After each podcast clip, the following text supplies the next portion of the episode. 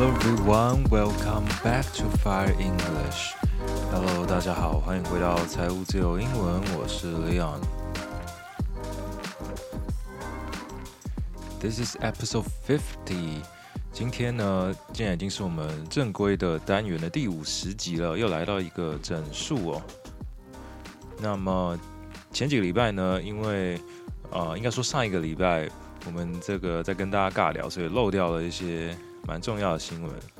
那今天跟大家稍微补一下其中的一则呢，是我个人比较有兴趣的。Last Thursday, SpaceX launched the largest rocket ever built for the first time from its spaceport in Texas. It ended up with a spectacular explosion. 上个星期四呢，SpaceX 这间公司呢发射了有史以来最大的火箭哦，在他们德州的一个基地哦，结果最后呢是以一个非常惊人的爆炸收场。spectacular，s p e c t a c u l a r，spectacular，非常惊人的，非常壮观的。It was a huge rocket booster with 33 engines, lifted off and created a loud noise as it started. The Starship spacecraft was on the top of the booster and flew out over the Gulf of Mexico. 这个火箭呢，竟然有三十三具引擎哦。那它发射了之后呢，当然这个声音是非常非常大。那它上面主要搭载的也就是 SpaceX 他们的太空船叫 Starship，那就飞越了这个墨西哥湾 The Gulf of Mexico。 And after around two and a half minutes, the Super Heavy rocket booster was supposed to use up most of its fuel and detach from the Starship spacecraft, leaving the booster to be thrown away in the ocean. The Starship would then use its own engines to fly for over six minutes to accelerate to almost orbital speeds. 大概两分半之后呢，这个火箭燃料应该就差不多要用光了，那它就会跟这个太空船分离哦，detach from the Starship，D E T A C H，detach 跟什么东西分离？那么这个太空船它就会用自己的燃料呢。加速到这个将近是这个轨道的这个速度哦，accelerate ，accelerate，a c c e l e r a t e，accelerate 就是加速哦。The flight went up to a maximum height of 24.2 miles, uh, which is about 39 kilometers above the ground, and the explosion occurred approximately four minutes after takeoff as reported by SpaceX。 所以它在四分钟之后起飞，四分钟之后它其实就爆炸，并没有达到我们刚刚讲的那个呃 orbital speed 那边哦。So then, um, Elon Musk, the CEO of SpaceX, said that uh, success is not what should be expected. That would be insane. 他出来这个放个马后炮说啊，本来就不会成功的啊，如果成功的话就那那就太夸张了。And he also said, I don't want to jinx it, but I think we're highly likely to reach orbit this year and recover the booster and ship. If not this year, certainly next year. Mars, here we come. 大家知道，伊隆马斯克的野心呢是想要把人类带到火星去嘛？那么他说，呃，虽然我不是，我不想要 唱衰这件事情哦，jinx，j i n x，jinx 有点像是你把某一件事情讲出来，结果它可能就不会那么顺利的进行啊啊，说唱衰其实也怪怪的。To jinx something，通常都是说啊，我不想把这件事情明讲哦。But 他说，We are highly likely to reach orbit this year。他说我们今年可能就可以达到这个地球的轨道那边了。So, with a test like this, success comes from what we learn, and today's test will help us improve Starship's re reliability as SpaceX seeks to make life multiplanetary. 这个是 SpaceX 他们发出的声明哦，他们一直说啊，这个是一个试验啊，这个只是一个测试哦。那他就说哦，就是我们要从失败之中学习啊。那今天这个测试呢，会让我们这个 Starship 更加的可靠啊。 然后呢，他们的目标就是要 make life multiplanetary，也就是要让生物呢可以到很多的星球上面去哦。当然，它这边指的生物可能主要是人类哦。multiplanetary，M U L T I，中间有一个 hyphen 加上 P L A N E T A R Y，planetary 多星球的。Actually, the test flight is the small step in a sweeping project. The ultimate goal, as we know, is to carry astronauts and even take them to Mars. 这个测试呢，根据他们说，这是一个测试哦，只是一个更全面的计划当中的一小部分。A sweeping project, S W E E P I N G, sweeping 指的是全面的。So actually, previously, uh, SpaceX has sold a Starship-propelled tourism trip around the moon to a Japanese billionaire called Yusaku Maezawa. The mission, dubbed Dear Moon, plans to fly Maezawa and eight crewmates, including various artists from around the world.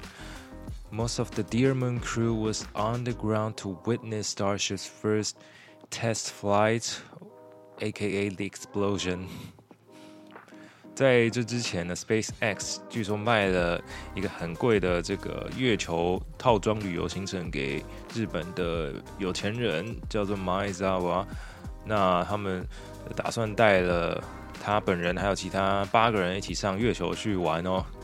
他们当时也在场，一起观看这个非常惊人的爆炸啊啊，这个惊人的测试啊啊！当然，他们也看到了这场爆炸。他们会不会瞬间就跟 SpaceX 说：“好，我们要退费，我们不玩了？”Next. Singapore executed a man accused of coordinating a cannabis delivery, despite the protests from activists and international organizations that he was convicted on weak evidence. 新加坡日前处决了一名犯人哦，那么这名犯人呢，他被指控 协助运送大麻哦。那尽管一些人权组织还有国际的一些政府单位呢，都呼吁新加坡政府要先缓缓哦，但是他们还是把这个死刑给执行了。The man named Tangaraju Suppiah was sentenced to death in 2018 for abetting the trafficking of one kilo of cannabis. Although he was not caught with the cannabis, Prosecutors said the phone numbers traced him as the person who's responsible for coordinating the delivery of the drugs. 这个被处刑的人叫 Tangaraju Suppiah，听起来应该是印度裔的哦，应该是一个印度人。那他在二零一八年呢，他被指控说他教唆要运送高达一公斤的大麻 （cannabis，c a n n i b i s，cannabis）。Cannabis, 啊，大麻有很多的称呼哦，比如说 weed，比如说 marijuana，这些指的都是大麻。那他。用的动词叫做 abet，a b e t，abet 指的是教唆。那虽然就他被抓到的时候手上并没有持有大麻，但是检方呢认为说他们找到的这个电话呢，呃这些通联记录啊，最后追踪到呃这个 Tangaraju 这个人，所以他们觉得说，诶，他就是负责来协调运送的这个嫌犯哦。And according to Singapore's law. trafficking of 500 grams of cannabis may result in death penalty。新加坡法律呢就规定说，如果你运送啊五百公克以上的大麻，那有可能就会被判死刑哦。Death penalty.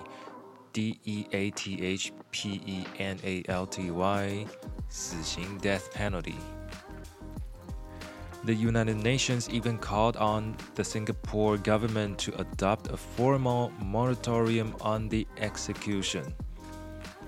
联合国政府呢，更是呼吁新加坡政府说要呃先缓缓啊，就是说呃给他们给这个犯人一个 moratorium。 M O R A T O R I U M moratorium 其实指的就是暂停、停止哦，不过它是一个非常正式的用字哦。 and the European office and other activist groups also appealed for clemency before Tangaraju was sent to the gallows. 欧盟政府、欧盟的办公室呢，还有其他的一些人权组织呢，也呼吁说，这个新加坡政府要呃 给点这个慈悲，给点怜悯，就是说下手轻一点点啊。Clemency，C L E M E N C Y，clemency 指的就是慈悲啊、怜悯啊。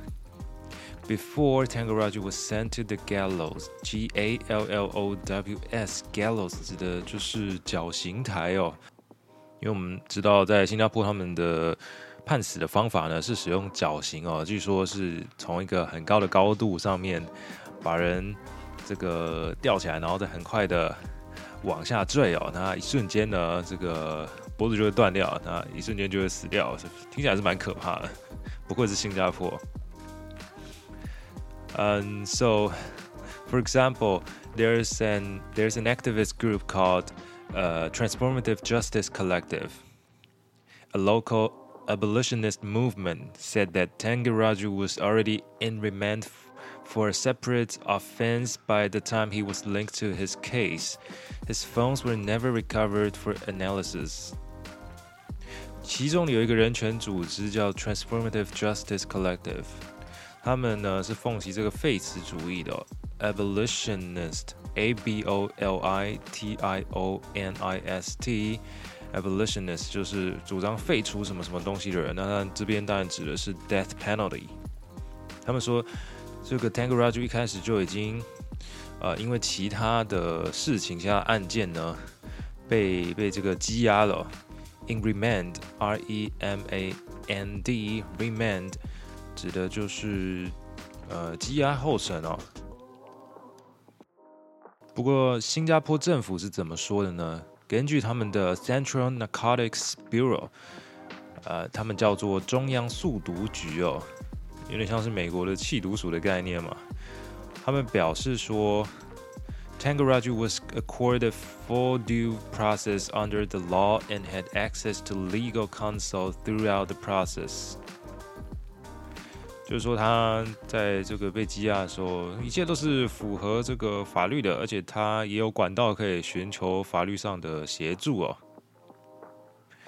And the CNB, the Central Narcotics uh, Bureau, also described the capital punishment as part of Singapore's comprehensive harm prevention strategy. strategy。他们也把这一次的这个绞刑呢，或者死刑呢，视为是新加坡啊防范这些伤害的策略的一环哦。它指的伤害当然就是毒品造造成的伤害哦。那 capital punishment 指的也就是死刑哦。Critics, on the other hand, argued that Singapore's death penalty has mostly snared low level mules and done little to stop drug traffickers and organized syndicates. 那反对的人当然就说啊，新加坡死刑呢，根本就只能吓吓这些低等的流氓、这些小混混哦。Low-level mules，mule 指的其实是这些 呃负责贩毒的运送的这些车手哦。那么对于那些比较大尾的 drug traffickers，或者是 syndicates 这些集团啊。比较大的贩毒组织，或者像我们之前之前讲的 cartel，这些呢，它其实是没有什么后主作用的。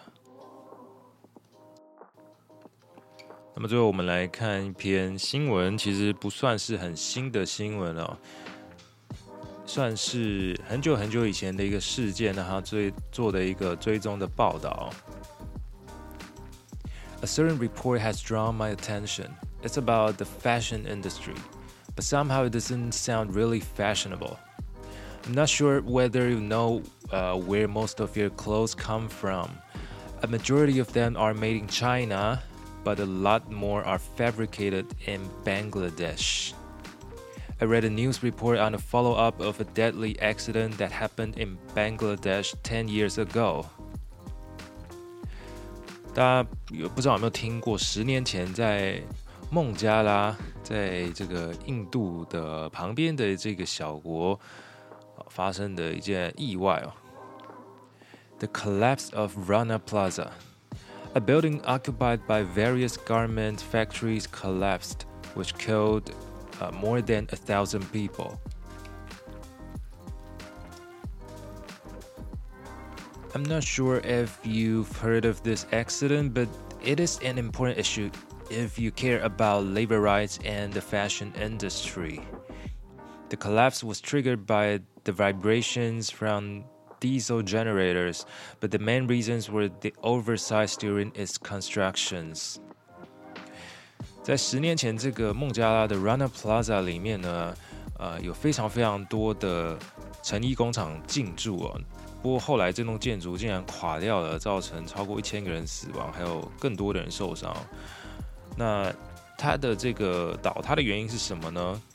一开始调查说是因为这个 diesel generators 柴油的发动机的这个 vibration 它的震动呢，造成了这个整栋大楼来倒塌。你听起来就会觉得，嗯，怎么可能？因为柴油发电机这个震动，然后大楼就倒了？到底是什么豆腐渣工程？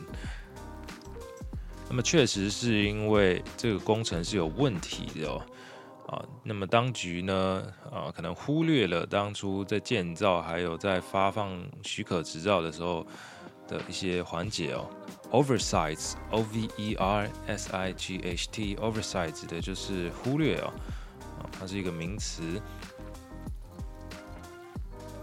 So what happened exactly?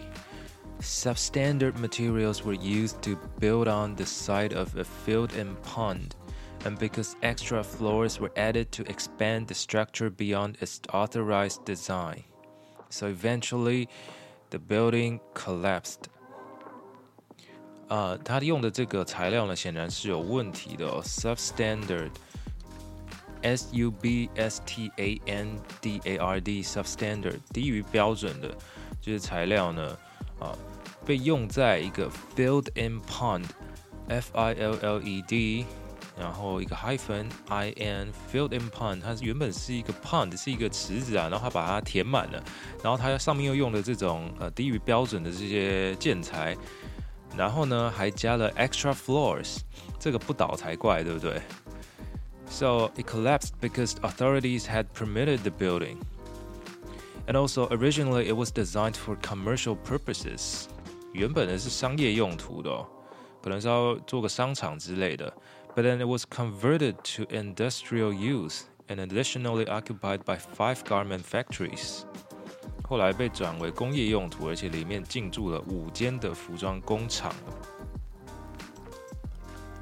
Garment 这个字也常常用来指的是服装哦，G A R M E N T garments。不过它是比较嗯比较专业，或者是我们在讲这些产业的时候比较常会用的一个字哦。平常你并不会说我要去买 garment。好的，那后来呢？这个事件发生了之后，对于这个孟加拉服装产业有什么影响呢 ？The accident showed us that the Bangladeshi were working in an environment that was inhumane. And because they were having a hard time uh, trying to earn minimum wage by making those beautiful clothes. 孟加拉人其实对于这个工作环境呢是非常非常恶劣的、哦， 啊，他们能赚的也就只是一些基本的月薪而已。So this is not a single case. There are many other unknown or less famous accidents happening at garment factories from time to time. The Rana Plaza ev event triggered a swift. Many brands signed an accord to prevent similar tragedies from happening again. 至少在这个事件发生之后呢，有很多的这些服装品牌，他们是签署了一个合约，要来啊、防止类似的事情要再次的发生哦。Accord A C C O R D Accord 是一个合约，一个协议哦。The legally binding commitment established an independent inspection program spanning fire, electrical, and building safety. 这份法律的合约呢，就是会根据他们呃工厂的环境啊去检查他们，比如说呃火灾啊、电力啊，或者是呃建筑本身的安全等等的。So, uh, inspection findings are made publicly available. 这些检查的结果呢，还会公开出来给大家看哦。So are the improvement plans for underperforming factories with corrective action implemented using funds committed by participating brands. 如果他们检查出来是不合格的，这些有参与签署的品牌还会有一个共同的基金给他们用来改善哦。听起来是还蛮不错的一个 accord. Still, many brands haven't signed the, the accord, especially those American brands. They created an alliance instead, with less rigorous rules to monitor their contractors. 嗯，很多美国的品牌呢，其实是不签的、哦。他们就是说，哦，我们不签，但是我们成立另外一个联盟，Alliance，A L L I A N C E。不过呢，这个联盟的规定是比较没有那么严格的，less rigorous，R I G O R O U S，rigorous 严格的。 所以，到底现在呃，Bangladesh 的这个服装产业有没有改善呢？相信应该是比较有改善。那不过主要收录这篇呃的原因呢，是想跟大家。讲一下，说买衣服的时候，你其实你可以注意一下，你很多衣服其实都是上面会写 Made in Bangladesh，都是从孟加拉做出来的。买的时候稍微想一下，是不是他们这个工作环境是不是非常非常差？啊你这个买的品牌呢，是不是就是压榨这些劳工才有办法开这么大间的店啊？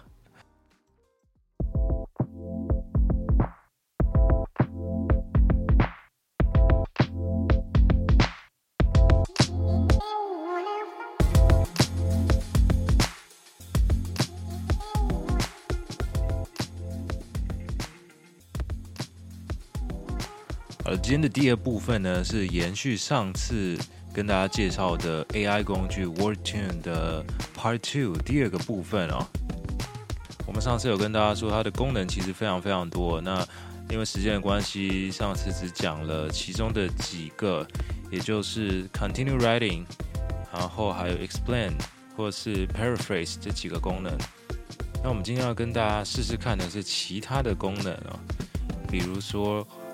emphasize、expand on 或是 give an example 这些功能哦。好，所以我们今天会给这个 WordTune 这个工具呢一些一样，给他一些短句，给他一些情境啊，然后请他来啊强调某些论点，或者是举一些例子等等的，看他有没有办法做到。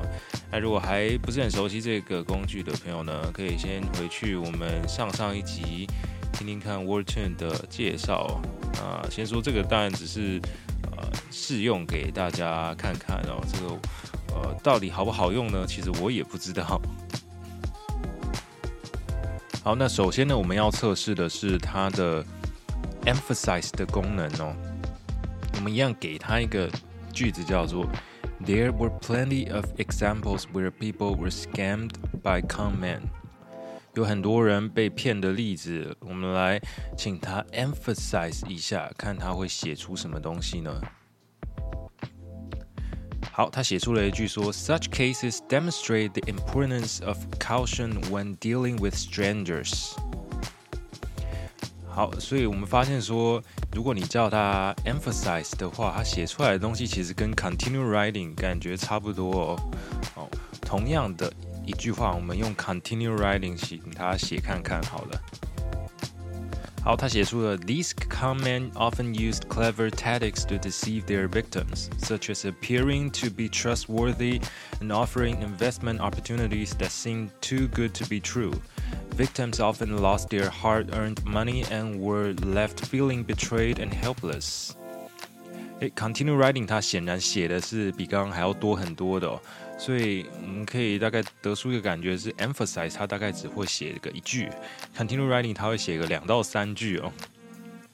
好，那根据刚刚讲的这个基础，我们请他啊 give an example，它还有一个功能是可以举例哦。我们请他举例来看看。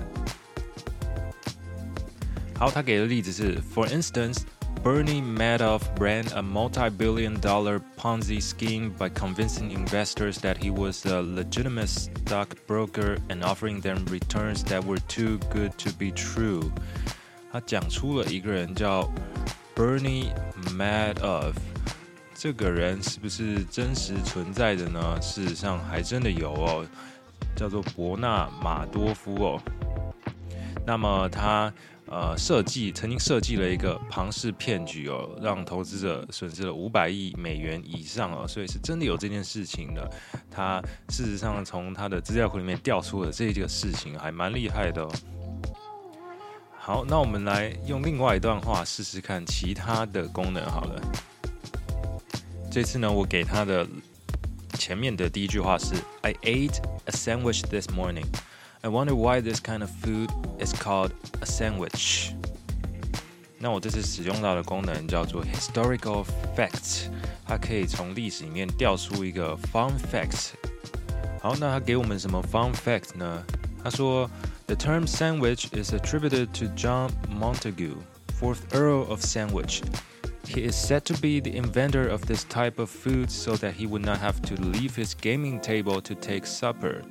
然后他给我们的 历史史实呢是三明治公爵 这个人哦，据说三明治这种呃食物是由他的名字来命名的哦，因为他就是在那边就是在玩游戏的时候，他不想要离开去吃晚餐，所以就请他的仆人来做了这个三明治，他可以边玩边吃嘛。